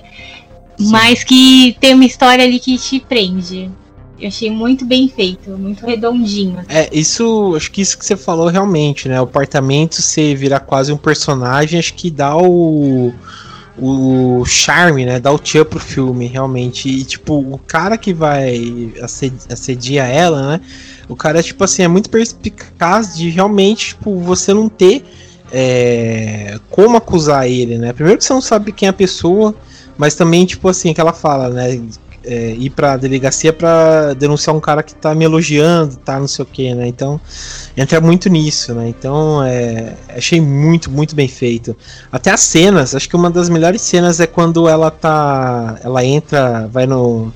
É, lá no estacionamento e ela entra dentro de um bueiro lá e fica olhando de cima o cara. Eu achei muito, muito bom, cara. Muito bom, muito bem realizado, melhor dizendo. E é, ela é uma, uma personagem uhum. também que ela não é. É uma mulher bobinha, assim. Em nenhum momento ela fica é, ali choramingando, fazendo de, de vítima ali do que está acontecendo, apesar dela ser vítima, né? Mas Sim. eu achei isso legal também, porque tipo, ela tem um humor muito ácido, muito rápido, e uhum. ela é muito corajosa também. Então ela vai sempre ali de, de encontro, ela quer saber o que está acontecendo, ela mesma quer resolver as coisas sozinha. Eu achei muito interessante isso também. Sim, sim. Não, é isso, isso que é legal. É... Cara, mas desculpa, passou falar uma coisa. Pode, pode falar aí. Eu assisti esse filme exatamente ontem à noite, que era o único dos filmes que você tinha comentado que eu não tinha visto, era esse. E uma coisa que eu achei muito interessante, que o roteiro é do próprio Carpenter, né? Sim. Mas assim, ele criou uma, person uma protagonista feminina, que além de ter uma personalidade incrível, né? E a Lauren Hutton vestiu o papel muito bem. E eu li alguma coisa no IMDB de que esse filme, né, na época, ela, ela aparentemente ela ficou muito feliz de ter feito o filme, ela poderia considerar um dos melhores, talvez o melhor filme que ela fez em algum tempo, alguma coisa assim, sabe? Não vou saber de, citar direitinho como é que foram as palavras dela, né, segundo que eu li. Mas as personagens femininas desse filme, né, que seriam ela e a da Adrienne Barbeau, que é uma, que é uma lésbica, assumidamente lésbica, né? Eu achei Vamos pensar, esse filme é de 78, isso não era uma coisa, né? É, é, é ainda, era um, ainda era um período em que se escondia, né? Sim. Esses comportamentos ditos desviantes, né? Do uhum. cinema, uhum. né? A representação queer geralmente era horrorosa. E, é uma, e a personagem da Dani Barbeau é uma mulher inteligente, uma pessoa comum, né? ela não é uma tarada, ela não é uma escrota, pelo contrário, tanto que elas ficam amigas muito rápido, né? O, as figuras masculinas do filme, que você tem o Steve, por exemplo, né? Que é o colega de trabalho, né? Que já fica aí atrás dela, né? Depois ele some, né? Mas o cara fica ali sufocando ela, né? Sim, que é um sim. tema que ele voltaria depois do Fantasma de Marte, mas a gente vai guardar isso pra falar depois, né? É, eu acho interessante pra cacete como o Carpenter, ele teve a manha de colocar um medo muito comum de mulher, que é de ser perseguida por um maluco, né? a relação da amizade feminina, que as mulheres estão falando de trabalho, elas não estão falando de homem, estão falando. Quer dizer, em algum momento começa a falar do, do, do, do, do maníaco, né? Mas elas estão falando da carreira delas, elas estão falando da, sabe qual é? De cozinhar uhum. coisa. Tipo, elas são pessoas que elas têm uma vida, né? Elas não, não, não, não, não vivem só pra trama do filme, sabe? É sensacional o, o, o, o, o, como ele lida com os personagens. E o filme, o que é pior do filme, a, a Dani até comentou, né, essa coisa da, da polícia não acreditar nela. O que dá mais agonia no filme é a sensação de que a polícia é uma desgraça para prevenir o crime, né? E diga-se passagem, não é ela muito melhor para investigar depois que ele acontece também, né? Sim, ela é totalmente, assim, é, à mercê do destino, quase, a do filme. Que o policial tá numa vontade, uma vontade terrível, né? Parece até que, né? Pegaram, o cara pegou consultoria aqui, né, com a, a polícia brasileira, né? tentando, a polícia carioca tentando resolver uma crise aqui numa favela, um troço assim, né? Um bairro mais pobre, né? Meu irmão, é impressionante, cara. Eu, eu acho que o, filme, o que me dava mais agonia no filme era isso. O cara é um parado, o cara é esquisito, você sabe que o cara vai fazer uma merda em algum momento do filme. Mas a incompetência da lei em lidar com aquilo, sabe? Eu, francamente, ouvi o filme falando, cara, isso precisa de ser um exagero do diretor para fazer a trama funcionar. Porque senão isso é absurdo que eu tô vendo aqui. Eu terminei o filme, eu, eu acho que eu fiquei mais aliviado do que a Lauren Hunter quando o filme acabou. é, ele é um, um, filme, sei lá, é bem assim pra frente do seu tempo mesmo, né? Principalmente de mostrar essas situações, dessa coisa. É sei lá, de quebra de paradigmas, quebra de padrões e tal, ele, ele é muito bem feito mesmo, né? E essa coisa, tipo, do, do cara tá perseguindo ela, tanto o assassino como também o cara do trabalho que liga pra, ligou para ela, depois ele some e tal, mas é, é, até atual, né? Bem isso também, né? De, de sofrer esse assédio também, né? Então é bem foda. É, mas você, Ronald, o que, que você achou desse filme? Esse é curioso, porque esse filme foi o último filme do Carpenter que eu vi. Eu já tinha visto a filmografia dele toda, só faltava esse. Mas já tem um tempinho já, né? É, e eu concordo com todos vocês, tudo que vocês falaram. É, é uma aula de tensão, né? É, o tema do voyeurismo, então o Hitchcock gostava tanto. É uma bela homenagem com Janela Discreta mesmo. É, a mise-en-scène do Carpenter, né? Como já estava muito refinada, até para um filme de baixo orçamento, feito para TV. É, como ele consegue criar né, essa angústia da personagem para passar para o espectador é um, é um, trabalho de tensão muito, muito bem feito. É um, é um filmaço, eu gosto bastante. Não não está entre os meus favoritos, mas é, é, um, é um suspense dos bons mesmo que o Carpenter fez com pouco, tão pouco, né? Uhum. Não, é, é, isso, isso é verdade. Fez com pouco e, e foi muito, muito bem feito mesmo. Horror movies are really just a cinema of anxiety. That's the essence of horror and fear, anxiety. You create that in the audience that's watching. We are all scared of the same thing. We are frightened of death, death of our loved ones, loss of identity, disfigurement, all this stuff throughout all cultures. It's all the same. So that you're dealing with a universal theme in terms of, of fear. Vamos então passar pro, pro próximo. O próximo que a gente separou, acho que esse aqui é o clássico, que o pessoal já comentou que foi um dos primeiros filmes que eles assistiram, que é o Os Aventureiros do Bairro Proibido, né, de 86. É, esse aqui acho que volta também a parceria dele com, com o John Carpenter, né? É, acho que o, no podcast que vocês fizeram do, do Fuga de Nova York, vocês, vocês ilustraram bem, né? Como é a parceria dele, é, dos filmes dele, né? Tipo, ele fez, acho que o primeiro filme que ele fez com o Carpenter foi o Elvis, se eu não me engano, né? É, e depois vai estar aí uma caralhada de filme do Carpenter. E esse aqui ele volta também, né? É, que é uma sinopse, quem nunca assistiu, né? É, que é a história de um cara, né? Que é o caminhoneiro, que é o famoso Jack Burton. E que ele se envolve, tipo, numa, numa briga, né? No bairro de Chinatown. É, que acho que é um que se passa em, em, Los Angeles o filme, né? Se não me engano. E. E daí eles estão, tipo, ele. A namorada de um amigo dele lá, ela é, ela é, ela é sequestrada porque ela é uma, china, é uma chinesa de olhos verdes. E nisso, ele e o amigo dele, o, esqueci o nome do amigo dele, eles, eles vão tentar é, pegar de volta ela, né? E nisso ela começa, eles começam a se, se envolver com, com várias coisas, né? Tipo, desde máfia, né? Chinesa, briga entre gangues, é, um feiticeiro que é o Lopan, Magia de camponês. Eu adoro essas frases que o cara fala. E, e por aí vai, né? Então eles tentam aos poucos tentar recuperar toda essa, essa coisa, né? É, putz, adoro esse filme, adoro mesmo. Acho que é um dos melhores filmes tipo de aventura para para você se divertir e tal, e, e, e é bem legal. É, Luiz, você que falou, comentou um pouco aí, o que, que, você acha aí dos, dos Aventureiros do Bairro Proibido? Eu acho que é o, basicamente como todos os filmes tinham que ser. Ou pelo menos algo parecido com isso, assim. Você tem que ter uhum. é, o Kurt Russell, né? Eu acho que é bom quando o filme tem o Kurt Russell, de todo filme melhora um pouco quando tem o Kurt Russell. Você tem que ter chineses de olhos verdes, óbvio, né? Uhum. Quanto mais você puder colocar dessas, melhor, né? Fazer um filme inteiro, né? As 18 chineses de olhos verdes, eu vou ver pode chamar o Carter Wong, né, pra fazer o papel do vilão. É, tem James Hong, também, você pode chamar de... Inclusive ele é barato, você pode chamar ele sempre que ele vai participar, tadinho, né? Ele nunca teve a, a, o reconhecimento da forma que merecia, né? E tem uma coisa que eu acho muito foda. Hoje em dia a gente, bom, fala-se muito sobre essa coisa da representatividade em Hollywood e tal. Algumas pessoas vão discutir sobre até que ponto a galera não pesa a mão para fazer, né? Um, um, um para colocar uns papéis para atores variados. O herói do filme mesmo é um amigo do, do, do, do, do Kurt Russell. O Kurt Russell é um bobalhão. Tinha uma época, inclusive, que me incomodava ver esse filme quando me tocava disso. Caraca, o Jack Burton é um inútil, sabe? ele, ele, ele, ele, não morre de cagada, porque o amigo dele que é o B10, o motherfucker sinistraço, né? Uhum. Aquele aluno que eu, eu esqueci agora dele, é o Dennis Chan, é isso o nome dele? Tô tentando achar aqui. É o Dennis Chan. Cara, o Dennis Chan tá maravilhoso, o maluco tá ali, ele é o, o Wong Fei Hung sabe? Da Califórnia, assim, cara. Eu acho perfeito. As cenas de luta dele são muito boas. Eu acho que ele nem era artista marcial, não tenho certeza se ele era ou não, né? Talvez fosse, né? Porque ele tava bastante ágil no filme.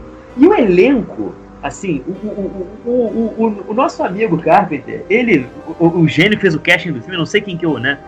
Chamou todo mundo que estaria envolvido, por exemplo, no cinema de baixo orçamento de ação do final dos anos 80 e começo dos anos 90. Então você tem Gerald Okamura, você tem o James Blue, você tem. Nossa, não consigo nem lembrar o nome de todo mundo, Ao cara. Leong. Ah, o Leong, claro, porra, o Leong. E ele, mesmo esses vários deles não tendo falas no filme, ele dá um mínimo de espaço que seja pra essa rapaziada brilhar. Ele chamou o Carter Wong, né, que eu já citei aqui, né, pra ser um dos vilões do filme. Você tem. Assim, o filme é um desbonde, cara. Né? O filme é um desbonde, o filme é divertido pra cacete. E, o, e, o, e, o, e, essa coisa imersiva, né, que o, já foi mencionado aqui, acho que até o Ronald mencionou isso do, dos filmes dele. Ele explora isso muito bem, porque você tem uma história de fantasia chinesa ocorrendo em Chinatown. Tem um momento que você sente que, tipo assim, você já saiu dos Estados Unidos, você saiu, você foi para em outra dimensão, né? Uhum. A história vai tomando uma, uma proporção incrível. E, esse, e essa noção de world building, que ele já tinha demonstrado né, vários filmes anteriores, eu, acho que visualmente, na minha opinião, nunca ficou tão bem estabelecida num filme do Carpenter assim. O cara do a, é, Assalto 13 Distrito até esse, ele evoluiu, na minha opinião, demais nesse sentido, né? Enfim, o filme é foda. Eu não tenho mais. É só, eu só tenho predicados positivos desse filme. O problema desse filme é que ele acaba uma hora. A gente tem que voltar pra nossa vida normal, assim. É, isso, isso é verdade mesmo. Ele, Ele é acaba uma- bem aberto, Oi? acaba bem aberto, né? Com o, Burton indo embora no caminhão e o monstro surgindo atrás. Sim, sim. Pelo É, que isso é fizeram uma- continuação pros quadrinhos, né, disso. Sim, fizeram o uma... Uhum. O... Essa é uma característica também dos Car- do Carpenter, que ele deixa muito os filmes dele em aberto, né? Então é isso que é legal, né? A maioria deles dele deixa em aberto, né? Pra, pra simular realmente como é a vida, né? Às vezes não tem um desfecho mesmo, né? E vale a pena dizer que tava até rolando, né? Uma, uma continuação, uma, não é uma continuação, mas um reboot, né? Se não me engano, que era o The Rock que ia estrelar, se eu não me engano, né? Então não sei que pé que parou isso, mas tem essa curiosidade aí que ia rolar um reboot do- dos Aventureiros, né? Com o The Rock, né? Achei foda. É, Nunca fizeram. é. Eu queria dizer uma coisa. Eu Hum. também lembro da história do reboot, não sei em que pé que anda isso. Eu só tenho que dizer uma coisa. Se esse filme seguir a média dos filmes do The Rock, olha, talvez, se esse filme for cancelado, por exemplo, por causa da, do Covid, vai ser a primeira boa notícia desde que o Covid surgiu no mundo. Porque os veículos do The Rock são meio foda. Tenho, meu problema com o filme não é tanto o remake existir, quanto você pegar um filme tão bacana quanto esse e você, sabe, fazer um troço intragável. Uhum. Não, mas aí é bom que as pessoas descobrem o original. É, também, tem essa aí. Inclusive, esse foi, esse foi um dos filmes mais espinafrados do, do Carpenter no, no lançamento. Não sei se vocês sabem. Uhum. A, a- a homenagem é óbvia aí pro cinema oriental, especialmente o, o Choi Hark mesmo, a gente comentou, que tava fazendo Zu, Guerreiros da Montanha Mágica, que era essa coisa da fantasia, meio, uma coisa meio matinê do, do, do cinema popular chinês. O, o Carpenter homenageia muito essa coisa da fantasia chinesa, da cultura e tal. E, e os críticos é, disseram que era uma imitação mal feita de Caçadores da Arca Perdida. Não entenderam nada. É É, porque essa coisa da crítica americana. A crítica americana, se tem uma coisa que ela tem mais do que a gente, é que se fuder. Assim, acho que a gente uma coisa bem assim, né? Mesmo uma figura que eu adoro, como o Roger Ebert, assim, ele, em algum momento, né, enfim, vou fazer uma metáfora horrorosa, esquece. É, o John Ebert é um cara que eu adoro, né? O Roger Ebert, perdão, que é um cara que eu adoro em vários momentos, assim. Ele mesmo é um cara que. Não é à toa que ele, ele e o Siskel foram homenageados, entre aspas, no final do Eles Vivem, né? Porque os caras tinham, né, viviam de, né, espinafrar essa galera desse, desse horror que apareceu no final dos anos 70 para 80, né? O Toby Sim. Hooper, o Romero. Se dependesse desses caras, assim, assim, notoriamente não existia. Eles são, acho que depois do, do, do conservadorismo americano, esses caras foram a pior coisa que houve pro horror americano desse período, assim. sim. Não, é, o Roger Ebert tem seu valor, claro, mas realmente eles crachavam os filmes de slasher e tal. só lembrar que ele, é, que ele falou do Maníaco, né? Quando saiu aquele filme de 80 lá. É, destrechou, falou que era uma coisa psicopata, quem assistia, quem fazia e tal, era uma coisa horrível realmente, né? E é, o filme de horror é uma é só um espelho da realidade, né? Então, né? Fazer o quê?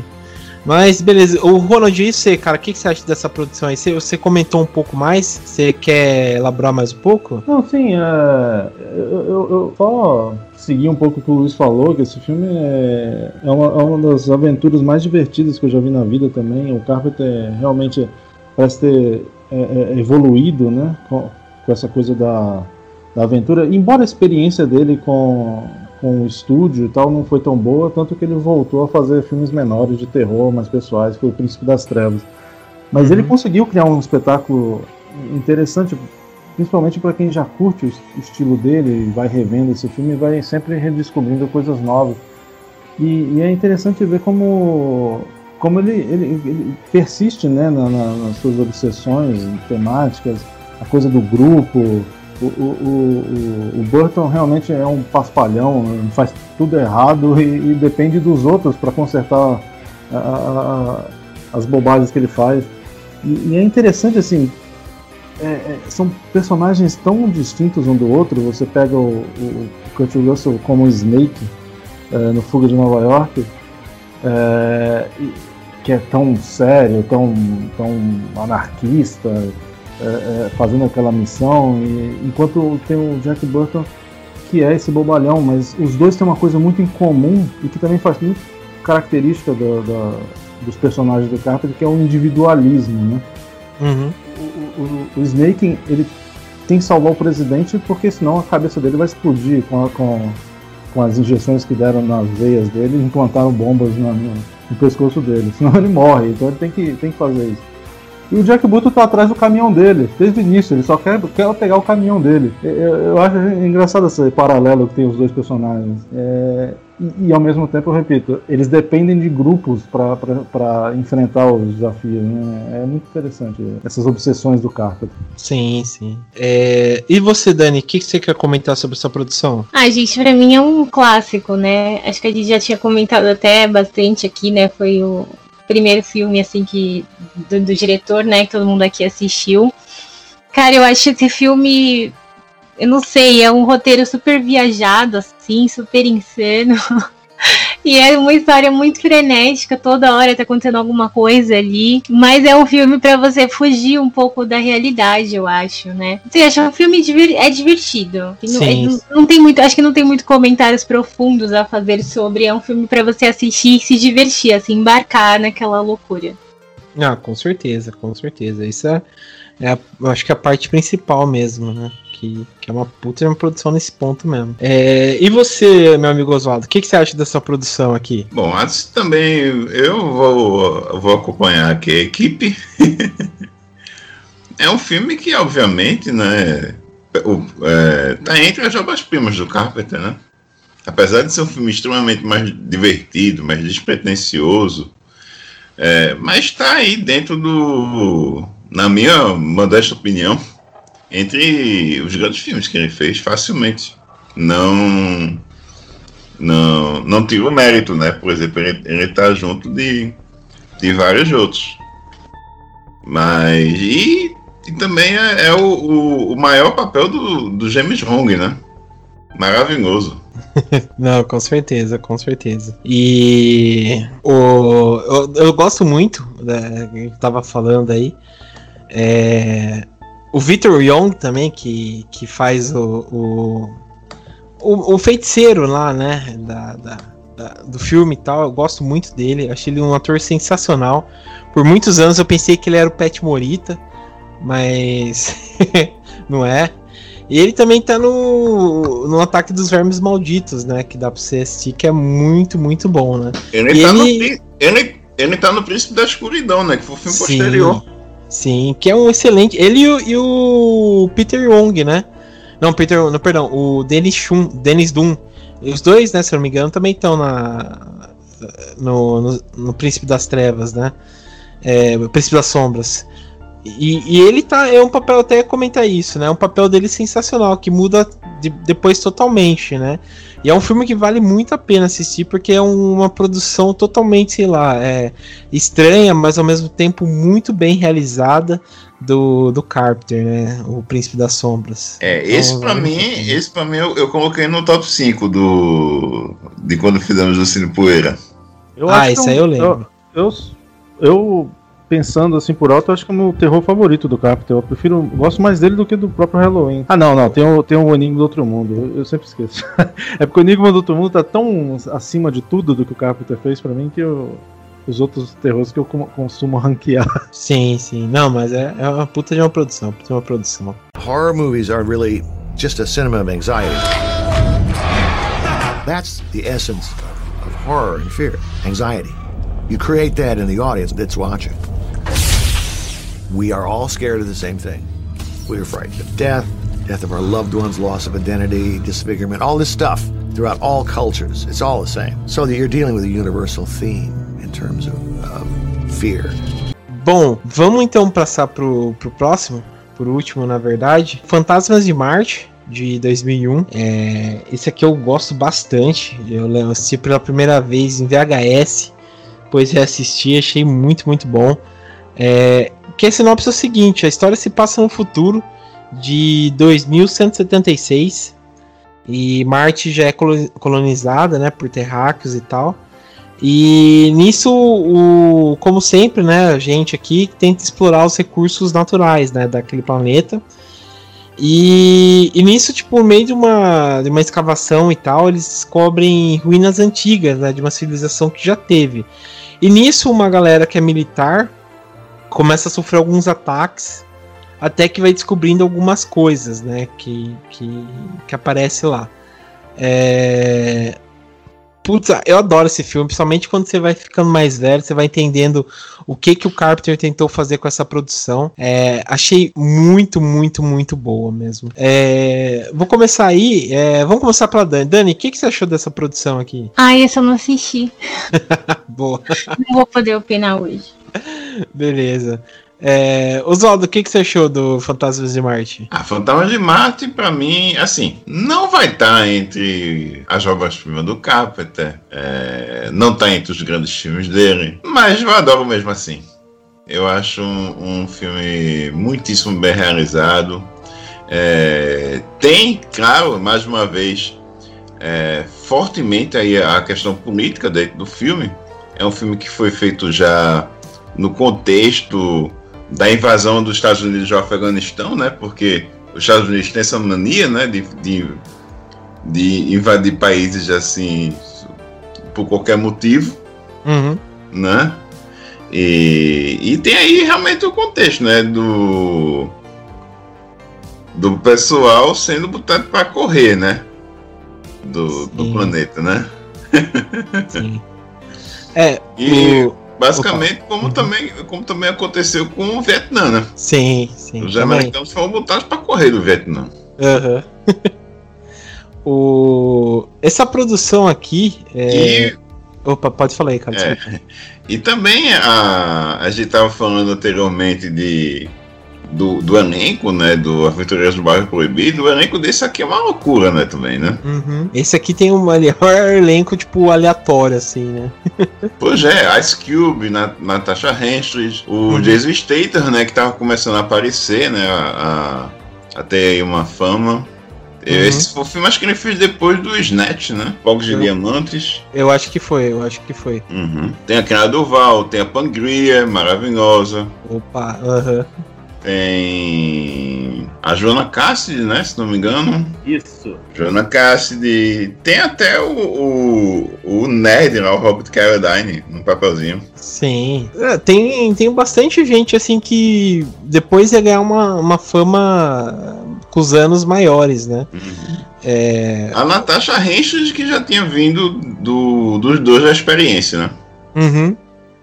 Sim. E depois ia integrar o Seisai, né? Se eu não me engano.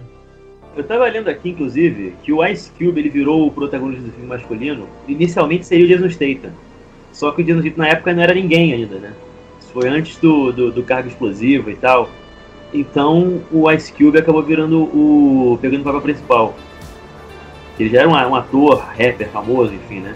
Uhum. E ele, e ele se transformou no, no, personagem principal porque o, o, a, a, produtora não quis fazer a terceira parte do Fuga de alguma coisa, né? Porque o, o, o roteiro originalmente seria uma sequência para o Fuga de Los Angeles. É a prova de que nós vivemos num, num, num mundo sem Deus, né? Muito injusto. Exatamente, a, a, a nossa própria sorte, né? Uhum. O, eu, eu... seria exatamente o prisioneiro que o Ice Cube faz. Era só, só, só você rever esse filme reimaginando o, o Snake Plissken no lugar do, do Ice Cube no filme, do Desolation Williams. É, é o Fuga de Marte. Aham. Uhum. Pô, mas eu queria ver, cara, o Ice Cube como. tá muito bem nesse filme. Ele tinha já feito. Na primeira aparição dele em filme de terror, já tinha feito o Anaconda também, de 97, né? É, eu acho ele um excelente ator, ele é, ele é, muito bom, eu gostei desse filme dele. E ele, e ele realmente tá, tá, tá bem, bem feito, assim, sei lá, tá, consegue Ice, entregar. O Ice Cube, desculpa, o Ice Cube ele é um excelente ator, um grande rapper, mas ele Sim. também é um grande trumpista, então eu, assim, eu tô com uma relação meio que não consigo mais olhar para ele igual, assim. Tem vários Eu adoro, eu sempre gostei, por exemplo, do. É um filme que até a gente comenta às vezes assim, eu, Oswaldo e tal, né? O, o Triplo X2, né? Nossa. Eu acho uhum. um filme simplesmente maravilhoso, mil vezes melhor que o um e mil vezes melhor que o terceiro. Inclusive o terceiro filme, né? Ele. Um, as poucas cenas que ele aparece, surpresa, spoilers pra quem não gosta de graça, ele engole o Vin Diesel, sabe? Mas enfim, ele também é, né, ficou no defender o Trump, então, assim, francamente, S-Cube, que papelão, hein? Nossa, eu não sabia dessa. É, eu também não sabia disso aí, cara. Eu também, horror. pois é, Ice Cube é trumpista. É, pra você ver, não conheça seus heróis mesmo, né? Mas enfim. É... Bom, é... o Zoldo comentou. É... Luiz, você quer comentar aí? O que, que você acha dessa produção, cara? Cara, eu acho um filme divertidíssimo, sabe? Os dois protagonistas, né? Que o filme tem dois protagonistas, né? Que é a personagem da Natasha Henstridge e do Ice Cube. Eu acho que a dinâmica deles é ótima sabe? Ela com uma, uma, uma, oficial. Já tem um tempo que eu não vejo o filme, então eu já não lembro alguns detalhes, né? Mas ela tem um passado ali, o filme já começa com ela meio que dizendo tudo que deu errado na missão, né? Uhum. Ela já tá meio que ali, meio que sem muito querer, né? Fazendo essa missão. E, e ela tem que ficar encarando o personagem de Jason Statham, que é o maior sufocador do mundo. O cara parece que é filho do Steve, do Alguém Me Vigia, né? Que ele fica Sei. ali. Aliás, a coisa que, enfim, eu, eu, eu, eu, acho que é basicamente, talvez seja um dos melhores filmes que o Jason já fez na vida. Só que é o papel mais merda, que o personagem dele é insuportável, Jericho. Eu acho ele chato pra cacete. E a cena que ela beija ele, eu sempre fui muito puto. Porque tipo, ela diz assim, ah, beleza, brother, eu vou te dar, foda-se, tá ligado? Só cala sua boca. É horrível. A vitória do sufocador, sabe qual é? Eu, eu, assim, isso me lembra minha adolescência, vendo os colegas mais escrotos da minha escola, sabe qual é? Pegando a menina mais bonita no mesmo esquema, sabe qual é? É muito triste, assim. É muito pelo triste. cansaço. Vence pelo cansaço total. Ela já tá tipo assim. Tem um momento quando. É, é, eu acho que quando vem depois a invasão final lá dos caras que são dominados por aquela entidade alienígena que a gente não entende, isso é uma coisa que eu acho incrível no filme.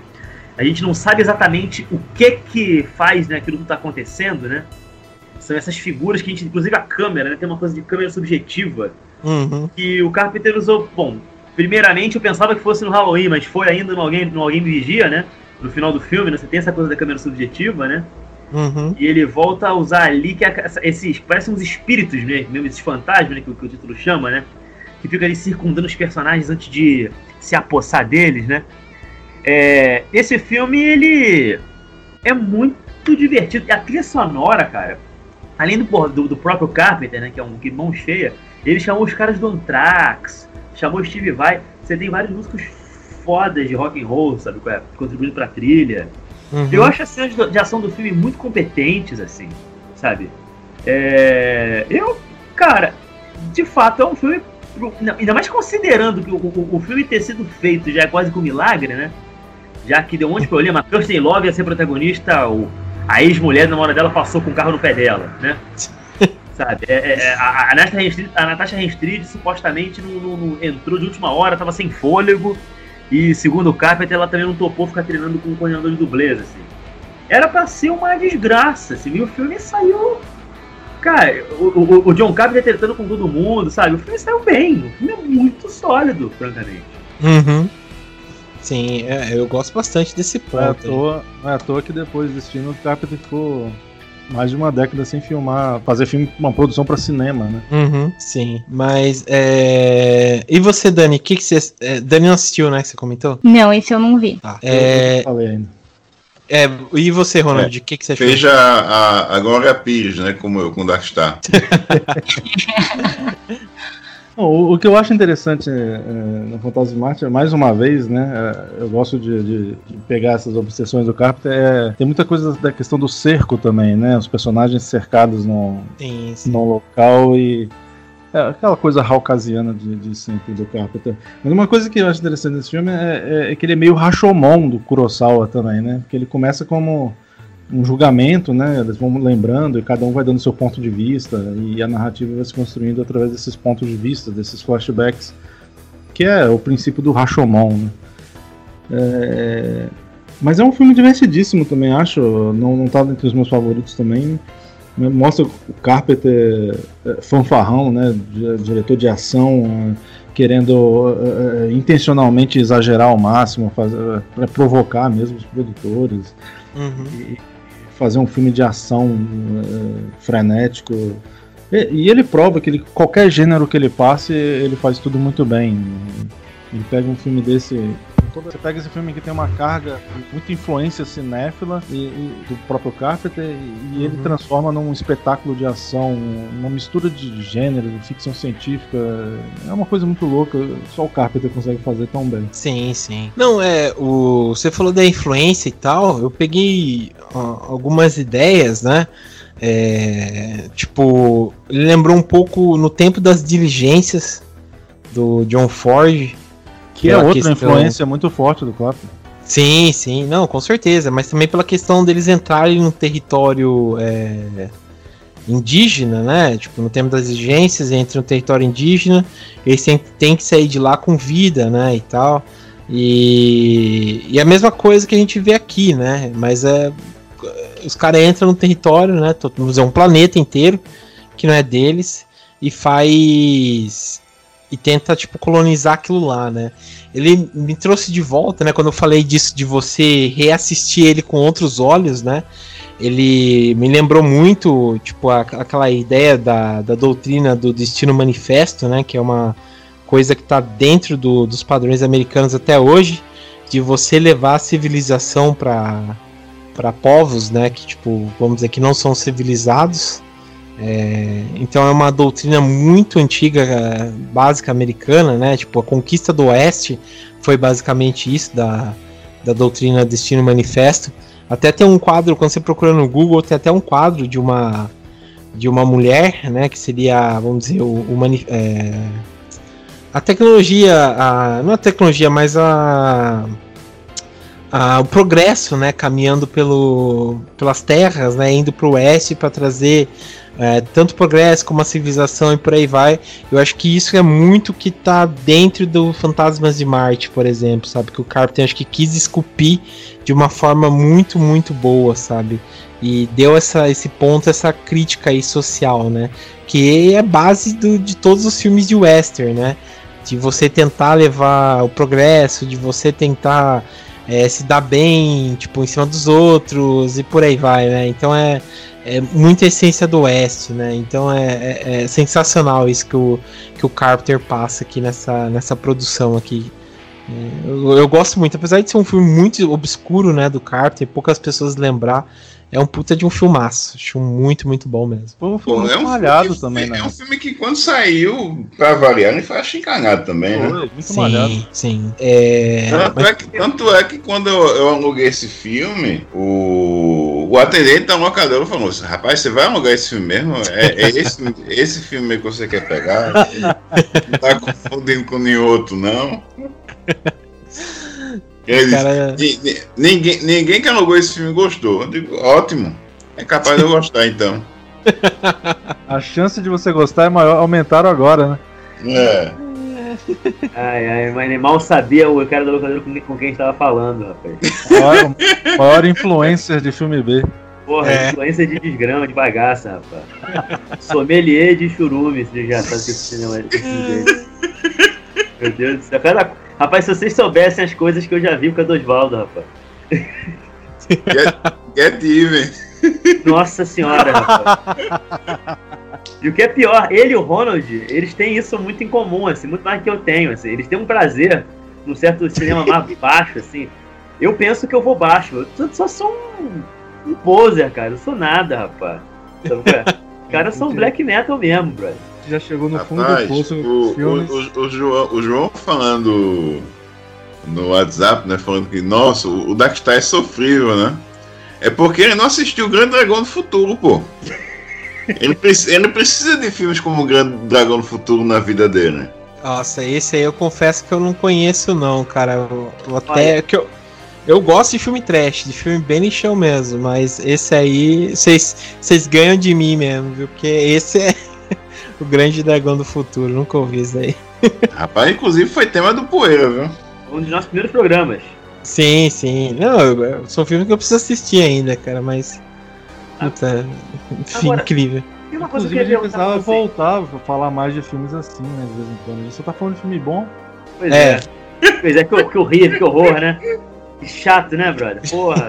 Imagina você ter que tirar uma hora e meia pra ver um filme bom, cara. Porra.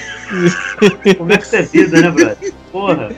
Sofrível, sofrível. Mas agora, tem uma coisa que eu queria perguntar pra opinião de vocês, assim. Vocês não acham que esse filme, ele é meio parecido com aquele primeiro filme lá do Riddick, que o Vin Diesel fez? O. Eu esqueci o nome do, do filme em português, é o Pitch Black no, no- no original. Black, Eclipse, Eu Eclipse acho, eu acho que ele pode ter um visual parecido, mas eh, tema, a narrativa, personagens, eu não, não vejo muita semelhança, não. Não, porque eu acho Ah, que tem- o tem um lance- ele tem um lance remete do- muito... Desculpa. Assim, é um filme de sobrevivência também, né? E tem Não, o mas lance eu- do prisioneiro, né? O Riddick, ele é muito parecido com, com, lá com o Desolation do, do Ice Cube, que é o cara que é o cara mais mal do mundo, o cara mais perigosão, mais tudo isso.